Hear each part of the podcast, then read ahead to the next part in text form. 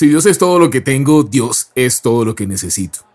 Con esta poderosa declaración, hoy te doy la bienvenida a este nuevo episodio de Irracional, la plataforma en la que hablamos de las cosas que para el mundo son una completa locura.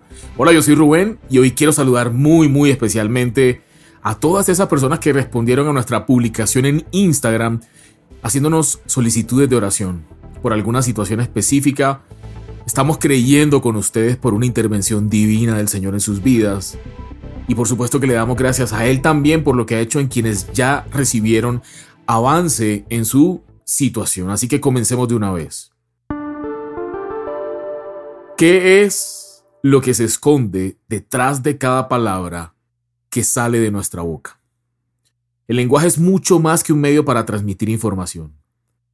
Mira, no es coincidencia, no es casualidad que diferentes médicos y neurocientíficos a través de los últimos años hubiesen llegado a afirmar que una persona común podría mantenerse sana si tan solo aprendiera a administrar lo que dice.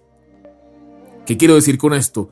Si tan solo pronunciara palabras de salud, bienestar, felicidad hacia sí mismo y los demás. Y creo que lo mismo pasa con cualquier área de nuestras vidas, finanzas, relaciones personales, ámbito laboral, en fin, cualquiera.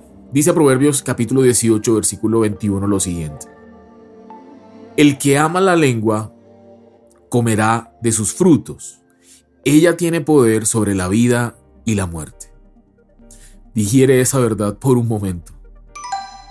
El que reconoce esta verdad, entonces la va a aprovechar. Va a haber resultados y cada vez podrá ser más consciente de no decir cosas como no tengo plata, no me alcanza para pagar las facturas, no soy capaz, soy débil, es que me puedo enfermar, ando en la lucha, me voy a morir, soy un fracasado, una fracasada, nadie me quiere, vivo aburrido, aburrida, soy una perdedora, soy un perdedor, mi vida es triste, vivo deprimido. Yo creo que si me tomo esta gaseosa me va a dar dolor de cabeza, si no tomo café me da migrañas. Mira, lo que contamina al hombre no es lo que entra por la boca, sino lo que sale de la boca del hombre. Porque de la abundancia del corazón habla la boca, y esto no lo digo yo, esto lo dijo Jesús en la Biblia. O sea que tu boca tiene el poder de enfermar tu cuerpo o de matar un proyecto o un sueño que tengas porque básicamente lo que expresas es lo que hay en tu corazón. Eso es lo que realmente tienes en la mente. Esa mente que generalmente tenemos embotada como se llama esta temporada. Entonces, Hagamos una pausa por un momento, hagamos un alto y leamos detalladamente el pasaje, marco de la temporada que hemos estado estudiando. Esta temporada se llama Mentes Embotadas y es un estudio sobre un pasaje bíblico y tiene la intención esta temporada de mostrar las riquezas de un simple, aparente simple pasaje como algo que pasa desapercibido, todas las riquezas y toda la profundidad de la palabra que, que tiene. Entonces vamos a leerlo. Quiero mostrarte un punto realmente relevante que a mí personalmente me dejó sin palabras. Me estalló la cabeza. Nos cuenta la Biblia en Marcos capítulo 8 versículo 14 al 21 que el Señor Jesús le dice a los discípulos, ¿por qué están hablando de que no tienen pan? Porque dicen que no tienen pan. ¿Todavía no ven ni entienden? ¿Tienen la mente embotada? Lo que le da el nombre a la temporada ¿Es que tienen ojos pero no ven y oídos pero no oyen? ¿Acaso no recuerdan cuando partí los cinco panes para los cinco mil?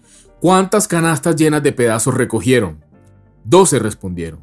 Y cuando partí los siete panes para los cuatro mil, ¿cuántas cestas llenas de pedazos recogieron?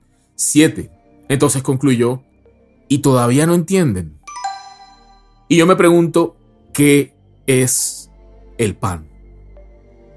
Porque si vamos a la circunstancia entre comillas real de los discípulos en ese momento, lo que sus ojos podían ver era que efectivamente no tenían comida, no tenían pan, se les había olvidado, dice el pasaje. Por supuesto, como siempre te he dicho, la Biblia no es un libro que deja abierta la interpretación personal o individual que porque a mí me parece, que porque a ti te parece que es esto o aquello, o no lo podemos aceptar, o nos parece imposible. La, la Biblia dice la misma Biblia que no es de interpretación personal, sino que la palabra de Dios se interpreta a sí misma. Entonces me fui a buscar alrededor de diferentes versículos para armar el rompecabezas y definir qué es el pan y traértelo y presentártelo a ti. Te voy a compartir cuatro pasajes de los que encontré para que descubramos entonces que el pan no es simplemente el pan que conocemos y que podemos comprar en cualquier parte. Para comenzar, por algo bastante familiar, en la oración del Padre nuestro que seguramente conoces, el modelo de oración que nos enseñó el, Señor dice, el pan nuestro de cada día, dánoslo hoy. Por otro lado, en Isaías, que es uno de los versículos, capítulo 55, versículo 2 dice, ¿por qué gastan dinero en lo que no es pan? ¿Por qué gastan dinero en lo que no es pan? Y su salario en lo que no satisface. Escúchenme bien y comerán lo que es bueno. Miren la relación. Escúchenme bien y comerán lo que es bueno, y se deleitarán con manjares deliciosos. También en Juan, capítulo 6, versículo 32, del 32 al 35 y luego del 47 al 51, Jesús revela el misterio del verdadero maná o pan del cielo. Abro comillas, y Jesús les dijo, de cierto, de cierto os digo, no les dio Moisés el pan del cielo, mas mi Padre les da el verdadero pan del cielo. Porque el pan de Dios es aquel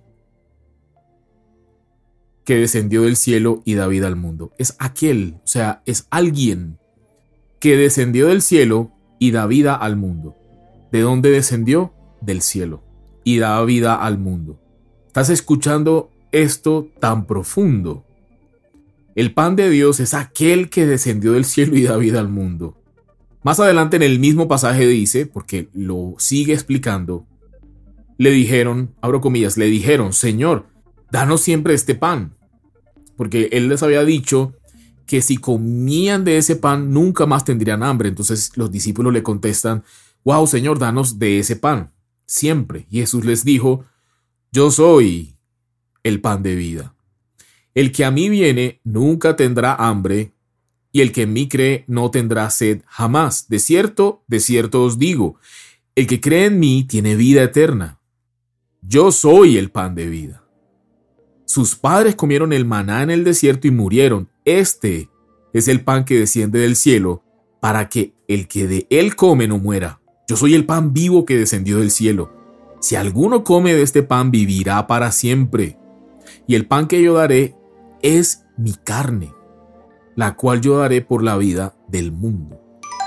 Es decir, la Biblia misma nos revela que Jesús es el pan, el pan de cada día de la oración del Padre nuestro, ese pan que descendió del cielo, el único pan que satisface, y este pan de vida nos dijo en otro pasaje, yo he venido a darles vida y vida en abundancia. Esa es la voluntad del Padre. Esa es la voluntad del Padre para tu vida, para la mía. Vida en abundancia. Tenemos en Jesús abundancia de todo. No es dinero. Abundancia de paz, de gozo, de salud, de claridad mental. Y aquí es donde la frase con la que abrí este episodio toma sentido. Si Dios es todo lo que tengo, Dios es todo lo que necesito. Es cuestión de atreverse a creerlo. ¿Te atreves a vivirlo con una fe desafiante? Entonces, al leer el pasaje marco de la temporada, cuando Jesús dice, ¿por qué afirman, por qué dicen que no tienen pan? Podríamos completar la frase, o mejor aún, entenderla de la siguiente manera. ¿Por qué dicen que a ustedes les hace falta algo en la vida si me tienen a mí? ¿Por qué mal emplean la boca? si en la boca está el poder de la vida o de la muerte, porque hablan muerte diciendo que no tienen pan. Mira, cuando recibes al Señor en tu corazón y lo haces el dueño de tu vida, tienes a Jesús de tu lado y por lo tanto tienes acceso a recursos gratuitos, sanidad, sabiduría, paz mental, todo lo que necesitas para vivir una vida plena que de verdad glorifique al Señor. También dinero, también recursos, también sueños, también visiones, también soluciones, también gracia. Acabamos de leer que esa es su voluntad, una vida plena.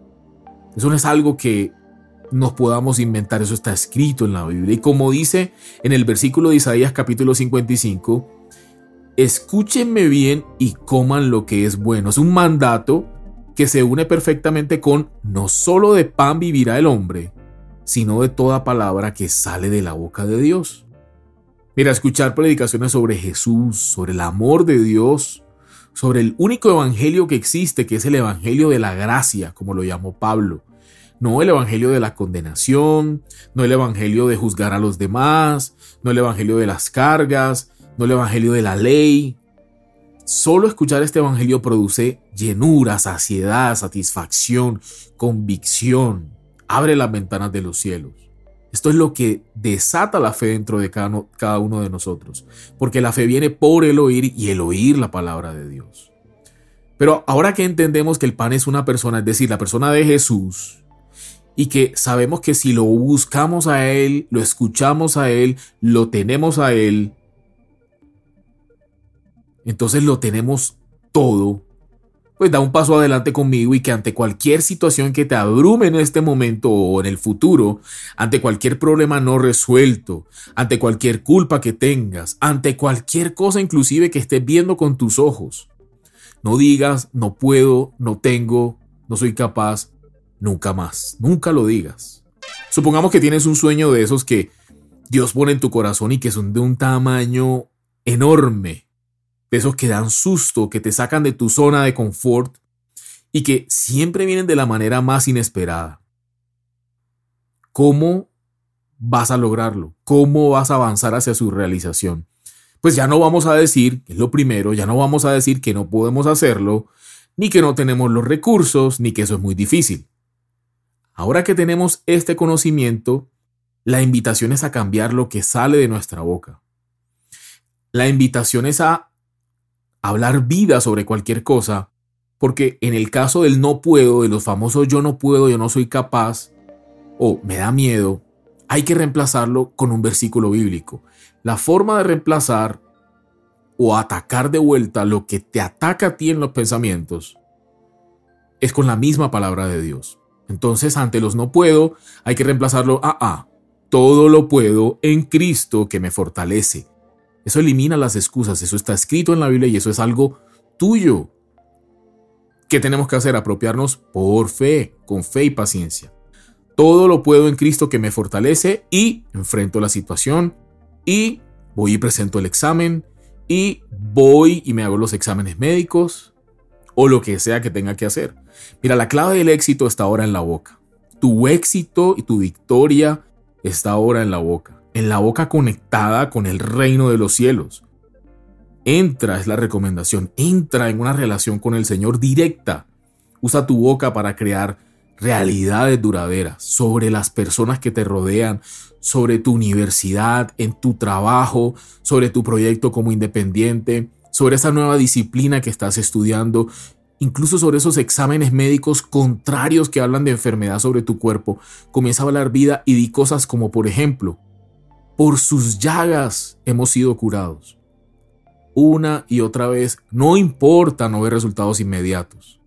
No se trata de magia, no se trata de eh, inmediatez, no se trata de atajos ni caminos fáciles, no, se trata de creer, de tener fe. La Biblia dice que la fe y la paciencia, óyeme bien, la fe y la paciencia heredan las promesas. No es la fe y la impaciencia, no, la fe y la paciencia heredan las promesas es importante conocer nuestra posición en Cristo. Eso es lo que realmente marca la diferencia entre el bienestar que perdura y el bienestar efímero que el mundo nos ofrece únicamente a través de lo que nosotros mismos podíamos hacer. Mira, la obra de Jesús en la cruz fue hecha una única vez y para siempre. Cuando te haces hijo o hija de Dios recibiendo a Cristo en tu corazón, a través de que de la oración de fe, te haces beneficiario de manera gratuita de ese pan, es decir, de todas las bendiciones de la obra de la cruz. Mira, Jesús se hizo pobre, dice la Biblia, para que nosotros, mediante su promesa, pobreza, perdón, fuéramos enriquecidos. Mira, y esto no es netamente riqueza espiritual. En otros episodios de Irracional a través de la Biblia misma te he mostrado que sí se habla de riquezas materiales. Jesús también se hizo pecado, aunque sin pecar, para que nosotros fuésemos perdonados de todas nuestras fallas pasadas, presentes, futuras, sin importar cuáles fueron esas faltas o pecados. Nosotros hoy somos la justicia de Dios en Cristo. Él ocupó nuestro lugar. Eso es lo tremendo. El Señor cargó también con todas nuestras enfermedades y dolencias. Y escrito está que por sus llagas hemos sido nosotros sanados, como te dije. Son verdades bíblicas. Esa es la obra de la cruz, ese es el sentido de la cruz.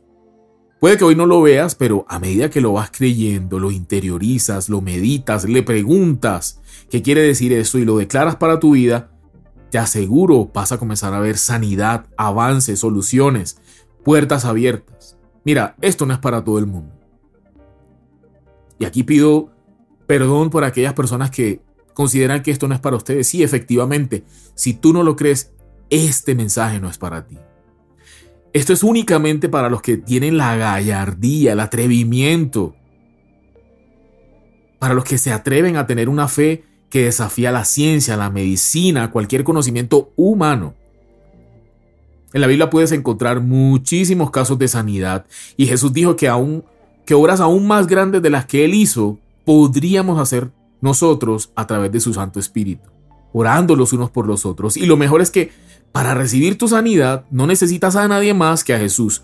No necesitas ir a una misa de sanación, mucho menos, ojo con eso, jamás lo hagas, ir a un brujo del barrio, de la esquina o de la ciudad, solo necesitas a Jesús.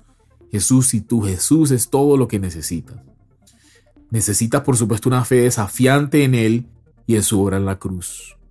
La fe sin obras, dice la Biblia, es una fe muerta.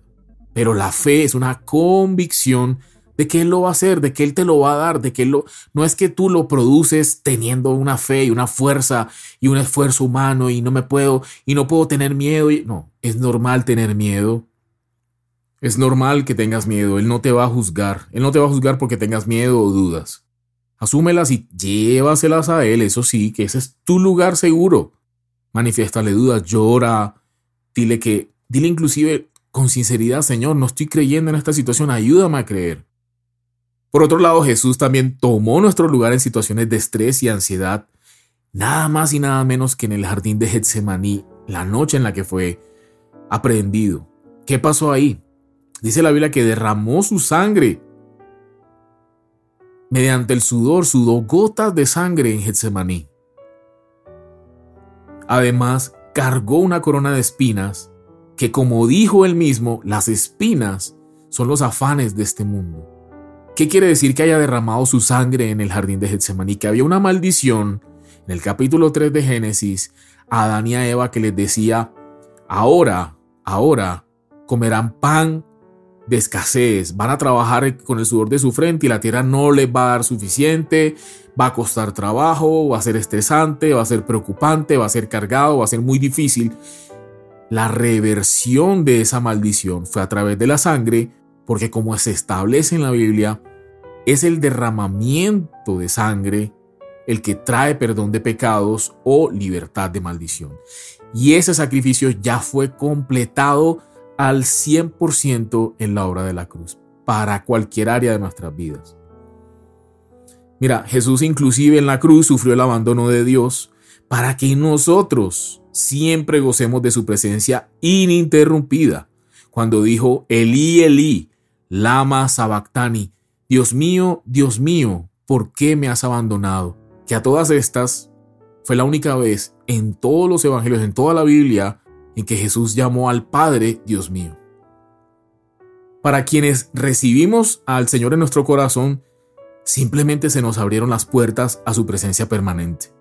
Es por eso que la vida cristiana no se trata de una religión, de rituales humanos, de condenar a los demás, sino de una relación cercana, con confianza. Si hoy tú quieres hacer parte de esta familia, cultivar una relación con el Dios Todopoderoso, con el único que de verdad te puede dar llenura, una vida que no alcanzas a imaginar. Te invito a que hagas esta oración conmigo repitiendo en voz alta, con el corazón abierto, las siguientes palabras. Padre, yo te doy gracias por esta oportunidad. Reconozco que enviaste hace dos mil años a tu Hijo Jesús a morir por mí en esa cruz, que resucitó al tercer día. Te pido, hazme tu Hijo. Envía tu Santo Espíritu a vivir dentro de mí. Mi nombre, escríbelo en el libro de la vida. Gracias Señor en el nombre poderoso de Jesús. Amén. Nos vemos en un próximo episodio y te recuerdo que en nuestras redes sociales estamos para ti, para lo que necesites. Búscanos como arroba irracional.co. Arroba. Chao. Hey, únete a nosotros y revoluciona tu vida. Apasionate por la verdad. Te esperamos en un próximo episodio Comparte este contenido y búscanos en redes sociales como irracional.co. Muévete contra la corriente. Irracional Podcast es producido por Grupo Fine en la ciudad de Medellín.